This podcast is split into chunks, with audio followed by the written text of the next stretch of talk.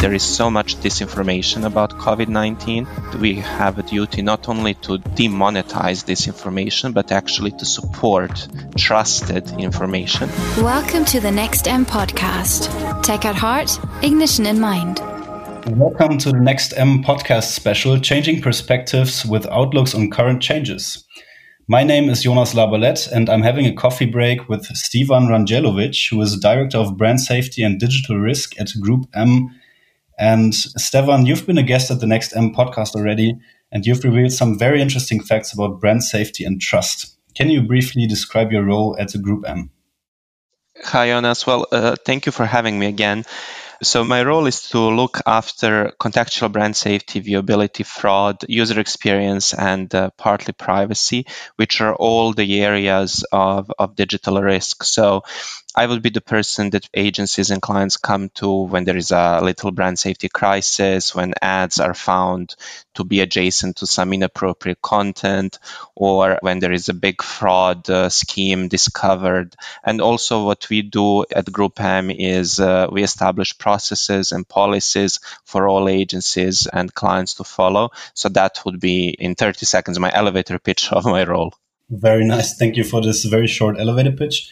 And I guess in these times of like changing perspectives, you must be a very important go to person in a network. So coronavirus is spreading and brand managers all over the world are having probably many questions on what to do right now. So, from your point of view and the recent uh, Group M data, how are advertisers behaving right now?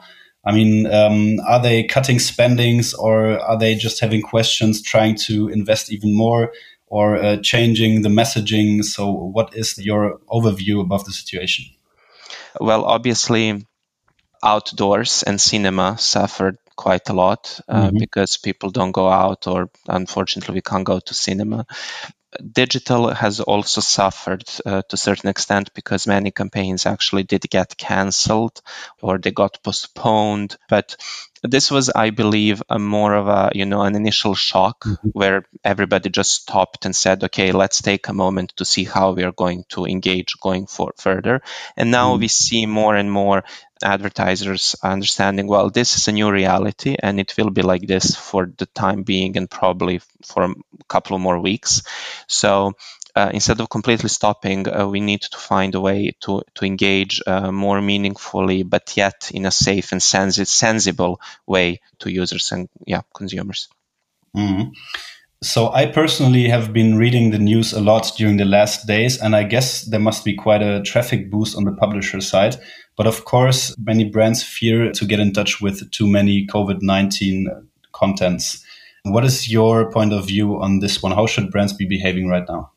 Uh, you are completely right. So uh, we've done a couple of research points at Group M to understand how users are actually engaging with news and whether they're actually reading it more and more. And what we discovered is that, for example, in Italy, which is the country that has been most hit by this crisis for the moment, since the beginning of lockdown and even before, the consumption of news has grown exponentially. And you can see the same trend in France, Germany, UK, and, uh, and other markets. And also, another trend that we notice is that people are you know increasingly going to to social media. Uh, social media consumption across europe has grown 40% but you know why people are going to social media?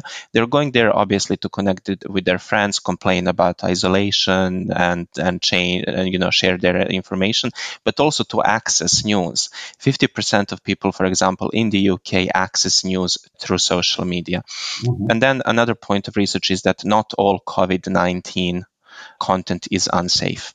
So Group M recommendation in principle is for advertisers to avoid those very unsafe stories, such as, you know, this is the death toll in Germany, Italy, wherever, or about stockpiling, fights in supermarkets that happen, unfortunately, in this time.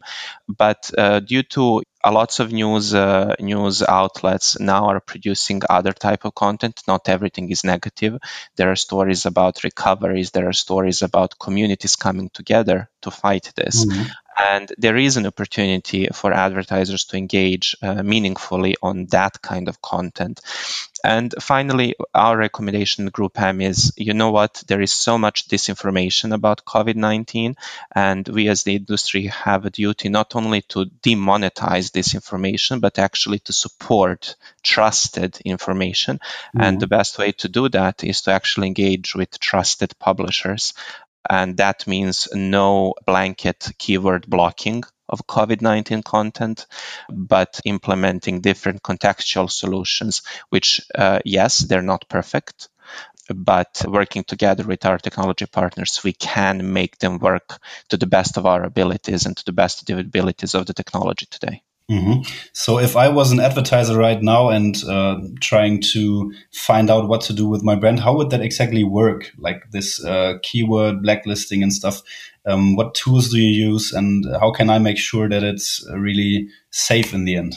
Yeah. So um, at GroupM, we have a couple of available tactics that we uh, recommend to, to our clients.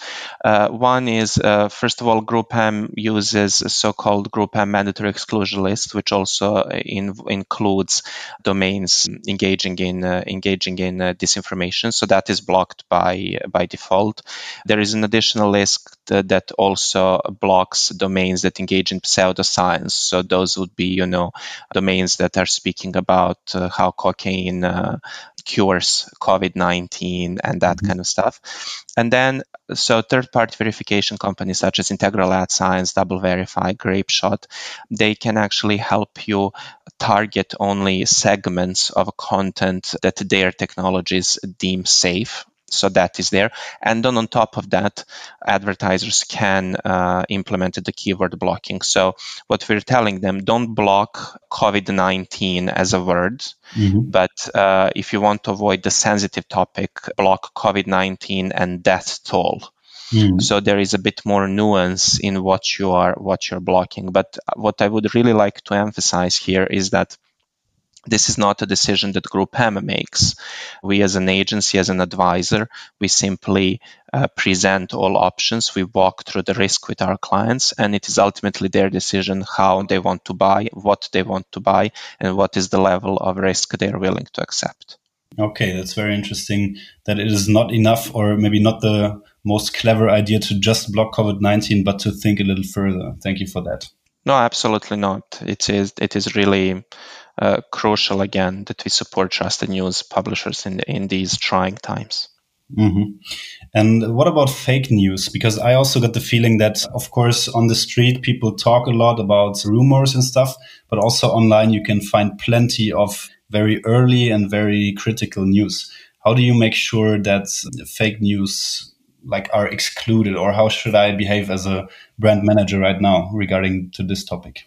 Well, fake news is really uh, a big, big issue for the moment. In general, it's a big issue, but especially now because um, we, uh, as as I mentioned before, you know, people really want to access information, uh, and they seek information from whichever source. So if they see something that is interesting, they will click on it, and uh, it may be actually disinformation. How we can we can fight it? There are different ways. As I said, um, you know, you can work with third-party verification companies uh, that can also exclude disinformation from your buys. You can also buy on an inclusion list, which means uh, on a predetermined uh, number of domains, which mm-hmm. ensures that you know you're not buying anywhere anywhere else. So again, it is a big issue in programmatic, but it's also a big issue in social, for example. So uh, there is research that shows that 16% of all tweets containing the hashtag coronavirus mm-hmm. were actually those engaging in disinformation. Mm-hmm. Uh, disinformation on social is really a, a, big problem, and I have to have to say that Facebook, Twitter, YouTube, uh, TikTok, Twitch and others have been really, really at the forefront of this. They have uh, been, you know, sending links uh, to, to people where they can get proper information instead of clicking on this information. Nevertheless, people share disinformation mm-hmm. um, because it's interesting, it's novel, and there are there is actually research that shows that people are likely just to to retweet something because it seems cool. I know that it's disinformation, but I will retweet it. The problem is that once when I retweet it and I know that it is, it will reach somebody who will not know that it's disinformation. Mm-hmm. Um, and that's the problem. So, to answer your question, I told you about programmatic, how they can stop it with inclusion list third party verification. In social, you work with what you have. So, different social platforms have different settings that you can implement. Some of them have keyword blocking, some of them have specific tiers of inventory that, that you can choose. So there is no, again, uh, one size fits all in terms of social platforms, how to avoid disinformation. You just have to work with what you have and to work together with social platforms on the removal of disinformation as soon as they, um, as they uh, spot it. Mm-hmm as probably many things are already planned, but of course need to be cancelled right now. Is there any uh, public tools or guidelines that I can um, come back to as an advertiser right now, or should I always be contacting my agency? What would be your recommendation? Well, I do think that you, as an advertiser, should be in touch with your uh, with your agency constantly throughout this because the situation uh, will be changing every day. So it's quite it's quite important, and the agency would know best your just campaign setup. That sounds like a very good uh, recommendation. Thank you for that. Uh, you said that we need to take care of ourselves in these times. So, what would your personal life hack be for your time in the home office? Um, well, I work out every single morning, and that is really something that gives me a boost for the rest of the day. It also helps me to detach for that one hour from work. And I have to say, in this time, you know, it's really nice just to look into the sky. I don't know how it's the weather like in, in Germany, but here where I am, uh, spring is in full bloom. Um, mm-hmm. So it's really nice to take a moment and, and actually appreciate that um, this crisis uh, will pass. Mm-hmm. and uh, we can all do our best to get healthy uh, out of it. But consider this as a as a blink in time that will pass. And in the meantime, take care of yourself and your family. And I think those are those are the two things: exercise, think positively as much as you can, uh, mm-hmm. uh, and um, and three, eat healthy actually, and love one another. That's quite important as well.